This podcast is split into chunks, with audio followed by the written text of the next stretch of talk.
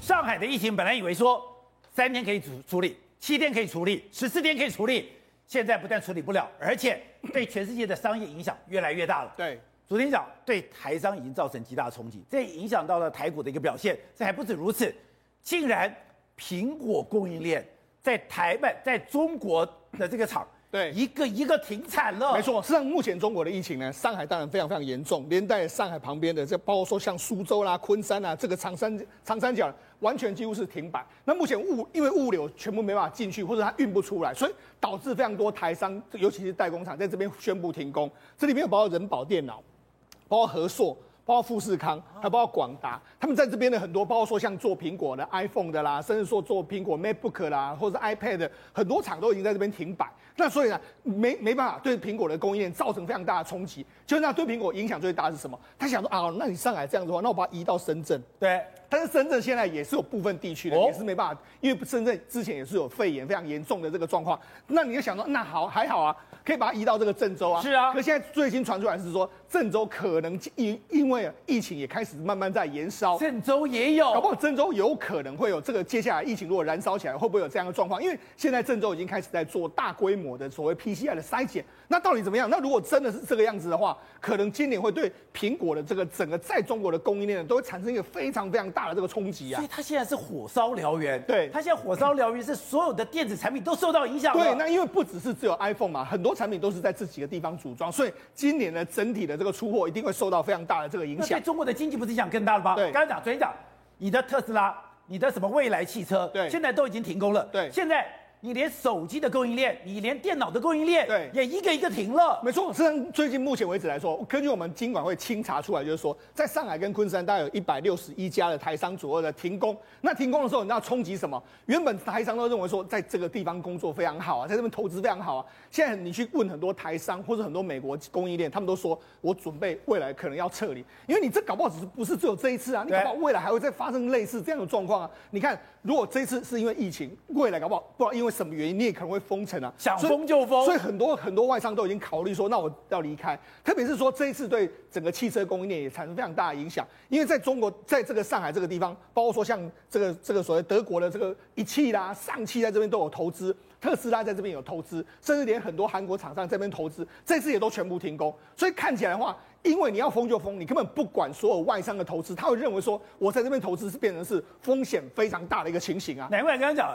现在欧洲商会说我已经受不了了，对，现在连日本的商人也受不了了。对，欧洲商会之前就是说，你赶快开放这个 mRNA，让你们的民众打吧。所以呢，事实上很多外商都已经慢慢的受不了。那甚至这样，我刚才不是讲到吗？不是只有供应链你起不来哦，甚至连这个物流业都没办法这个流通。实际上最近你知道，最近很多这个这个要运到上海的东西，那从这个别的地方运到上海，那叫这个司机来跑哦，司机来跑，哎。我这样啊，五百吨的这个主要的东西，你送到这个上海这个地方，我每车给你一一车一个单车哦，就是给你一三万人民币哦，折合新台币是大概约莫十三万哦。那结果你知道这么三万这么高的价钱，居然没有人愿意跑到上海？为什么？因为、欸、我跑到上海去，搞不好我就回不来，甚至我可能被困在路上。一车十三万都不跑，对，很久的时间都没办法进去，甚至我可能跑了半个月，或者就被卡在这个高速公路上。所以你知道，事实上现在整个上海的这个或者整个中国的物流是相当相当之严峻。那再加上说整个供应链的这个短缺的这个状况，甚至有部分地方封城，导致整个经济出现衰衰退的这个情形。今年真的是对中国来讲考验是非常多的一年。好，所以会在现在。在上海里面，先讲了，上海人现在已经开始吧，非常的愤怒，哎，对，我的饭都没得吃了。听董事长才讲，知道，哎，上海这么多年来没饿过肚子，现在居然在饿肚子。好，那饿肚子，昨天晚上就出现一个非常诡异的状况。那微博热搜，微博热搜里面有一个，他旁边叫“美国就是全球最大的人权赤字国”，就代表你美国没有人权了。这个标题看起来没有影响啊，可是他居然跑到了热搜排行榜第一名。如果往里面看，全部都在骂中国没人权，对，这个真的是太好笑了。美国国务院其实公布了一个二零二一年的国别人权，那当然美国一定是痛骂中国嘛，说中国任意拘捕个人，而且呢，在新疆大搞维吾尔族人哦，然后把他弄关到集中营里面，然后呢，还对少数民族啊进行一个种族相关的一个管理。所以呢，这个报道一出来之后，央视央视当然就跳出来啦。央视的意思就是直接啊发表评论回击哦，说要美国用镜子照照自己，并。且在微博发起话题，美国就是全球最大的人权赤字国。然后呢，当然有很多官方媒体就开始不断转发，不断转发。结果呢，后来开始到微博之后呢，全中国人，尤其是饿不着的上海人就怒了。央视新闻居然讲讲到尊重人权、保障人权。美国是内外欠账，劣迹斑斑，就 hashtag 一个，美国就是全球最大的人权赤字国，没有想到马上冲到了微博热搜第一名。对啊，本来冲到微博热搜第一名，你就想说有可能是爱国主义者在那边痛骂美国也就算了，可是你仔细看那所有的微博的发文内容，哎，怎么感觉上好像有点在反讽，你知道吗？像右边的最上面，他就在讲什么？他讲说，哎呀，无语了，二十一世纪最大的笑话，中国总觉得自。自己比美国给我们更多的人权，然后呢，在下面的呃，又又有其他人就不断的讲说，哎呀，晚上睡不着觉的不一定是境外势力，有可能是饿不着，呃，就饿到受不了的上海人，所以呢，才开始发这些言。然后还有人讲说，好可笑呀，救命，真有脸讲啊你。然后呢，如果有人看没，如果有人没看到这热搜的一个头条的话，我实在会感到伤心。而且这个东西可怕在哪里？他就是走，短短的不不到一个小时哦，对，居然有三百二十三万八千三百九十五则。对，你就知道在这个时间点，尤其是上海这个大封城，大家晚上饿到靠了一根大黄瓜，是不是才两天？结果饿得睡不着觉，你还在痛斥人家美国没有人权，真的是一般人受不了。但是你看到有一些细节哦，下一个我们来看一下，他实在写的非常好笑，写什么呢？就是说，哎呀，呃，听说。他说吧，听说美国竟然有那种呃，把女孩子骗去生了八个小孩子了啦，那不是就要反奉八孩妈的事件吗？然后呢，又有讲到说啊，美帝真是令人作呕，政客只会这边摆拍作秀，可恶至极。家庭、企业、政府的啊财政都出现赤字，百业萧条，民生凋敝。第一大城纽约已经严重停摆，哎，什么时候纽约？纽约停摆，所以你就知道说，其实他们都话中有话，根本是假借由这个议题，其实私底下痛骂的是他们自己中国政府。上海到现在物资还没解决吗？上海人到现在还这么生气吗？上海人到现在还没饭吃吗？另外一个是，你知道上海不是才在讲吗？就说我们现在解隔离，解隔离之后，但是呢，足不出户，上海人已经非常生气了，就是非常天才，他们又在搞什么？他们竟然要。要搞抗议晚会耶，他们竟然搞一个抗议晚会，然后呢，就是而且呢，还强迫把人家一个一个个作词作曲家叫王海涛的，就说啊，你有一首歌非常好，我们决定要拿在我们晚会用。就那个人说，就算你付再多的钱给我，我都不授权给你用。结果呢，这整件事情在网络上就炸锅了，人 人人民就说，我们缺晚会吗？等一下，我们缺晚会吗？我们缺什么？上海东方卫视，我已经没饭吃了，你还给我搞一个众志成城同心守护，然后搞了一个抗议特别节目，哎。他把迪丽热巴都找去了，对，实在是太好笑。那大家都心里想说，我晚上饿得都睡不着觉，你给我 个抗议晚会干嘛？你与其给我抗议晚会，还不如给我几根萝卜或者几根那个菜头之类的，让我还可以吃的比较那个、呃、晚上好睡一点。所以他们都觉得说，你尽搞这一切。后来因为真的引起太大的一个争议，所以这个晚会喊卡了。所以你就是现在在呃中国，尤其在上海这种呃一封城的这个问题，搞得上海天怒人怨。好，所以董事长，现在中国还有一个大麻烦是。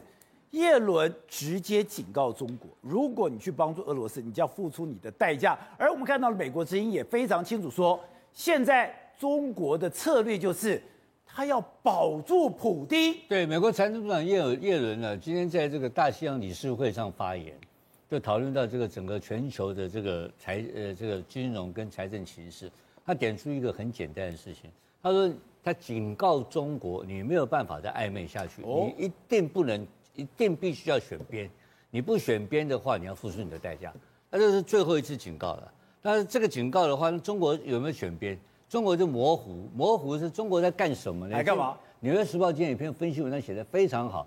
他说啊，这个因为中俄关系长久其实是很矛盾的，它是有仇恨的。对。那最近几十年的关系又比较改善的，所以他到底是希望俄国强还是俄国弱？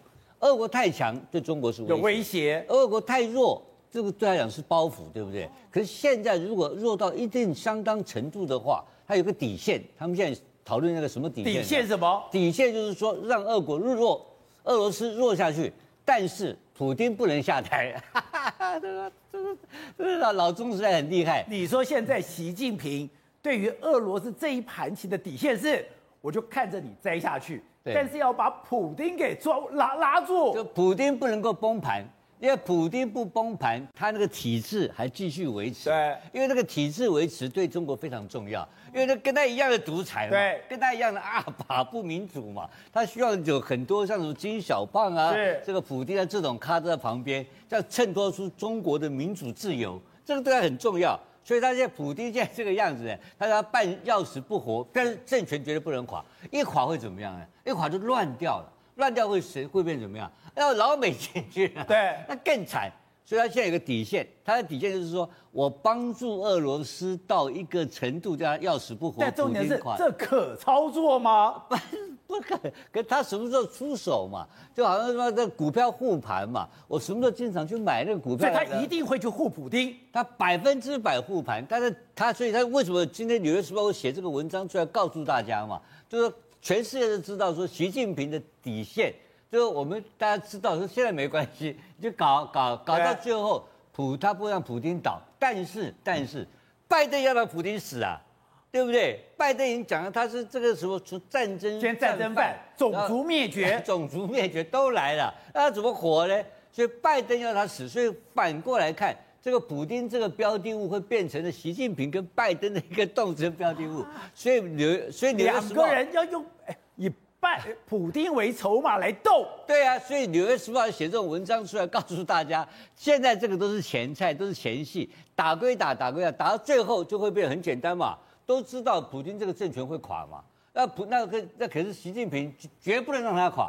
因为不让他垮，就变成他可以掌控这个普京这个政权，对，那普京就会比较，那当然这就普京就会听他的，就听他的合作的关系会非常。那我就有一个俄罗斯小老弟了。对，那这他就当老大，他就变成了这个集团全世界的独裁这个独裁集团的，他就是在这个集团的集团领袖嘛。对不对？所以习近平有他的算盘在，那这个算盘美国人帮你点名的，所以最后是不是会实现？所以叶伦为什么这时候讲话？叶伦也知道你在干什么，就是你在这边有一有一点没一点的搞暧昧，就是要护住你自己的利益嘛。所以他的利益里面呢，又有和又有又有又有分，对，和分之间又有很多关系，所以这个地缘政治已经变得极为复杂。所以如果操作不当的话，马上火烧习近平。好，体会现在。发展俄乌的发展，发展都会变成普丁不是习近平以及拜登两个在拔河，而拔河的那条线就是普丁。所以今天纽时他有一篇文章特别提到，习近平现在的底线就是我就是要看俄罗斯倒，可是普丁不能垮。对，习近平应该是这么想的，就是俄罗斯它可以衰退，但是普丁政权要在。因为普丁只有才跟他习近平是好兄弟，那他当然也可以趁着这个机会，把俄罗斯相关的一些国际政治的相关的真空地带由中国来填补。你看到塞尔维亚这个事情就是这样子，塞尔维亚中共派了十二架的这个运二十到那边，然后给了红旗二十二，这个事情就代表什么意思？就是说你俄罗斯照顾不到的地方，我现在中国来照顾了。所以接下来你可以看到中南美洲一堆也都是会这样子全部打到中国这边来。那这问题在哪里？就是。拜登他上一次在波兰讲那一句话，说普丁一定要从那个位置上下来的时候，结果整个舆论哗然。为什么呢？因为俄罗斯内部是不吃这一套的。你看目前为止，出了出兵以以后，俄罗斯内部的俄罗斯人民支持普丁的。这个八成多，八成三嘛。上一次车臣，上一次乔治亚都八成五嘛。所以不管是他的大内宣是怎么做的，但至少是说，俄罗斯人是支持普丁的。那如果你要拉下普丁的话，是不是什么介入干涉内政嘛？你只要美国干涉内政的话，那完蛋了。那这个正当性来讲的话就不够了。所以就是说，美国会现在，你现在拜登话都讲成这个样，你都他说他战争犯的，你现在都说种族灭绝了。虽然马克龙讲的很妙，哎，他们是同文同种，没有种族灭绝的问题。可是，哎，你都讲到这个地方，你怎么收尾啊？后来白宫马上澄清这件事情，说他不这个意思不这样子，还是要看俄罗斯人民怎么决定。所以最后的结果，我说讲最后的结果，最后拜登跟习近平的目标是一致的，俄罗斯衰退，但是普丁还在位置上。到最后可能现象是这这个现象。那这个现象一出现的时候，就变成怎么办？就变成说中国他直接要面对美国了，而且美国也算好了，我接下来全心全力的对付中国，因为俄罗斯不再是我的对手了。所以这时候就刚好符合。美国的战略目标，我第一个先搞中国，把中国搞掉才是目的。而现在叶伦出来讲话，这个概念是什么东西呢？就是说，我现在在最后是警告你哦，对，你如果不行的话，我告诉你，我全面给你切八段，我巴不得找一个什么借口来跟你全面性的经济制裁。以往都是一个一个来的，那现在全部都一起来的话，那不好意思了。你说美国也想找一个跟中国对决的关系，就是我想跟你开始展开斗争。我现在就想尽办法找名目，找不到理由啊！因为你中国来讲的话，你一会这样子，一会这样子，你还要跟我玩太极，所以就变成说什么？到最后为止呢，来讲的话，中美之间它的对抗的程度来讲的话，越来越激烈，而俄罗斯在这当中就被弱化掉了。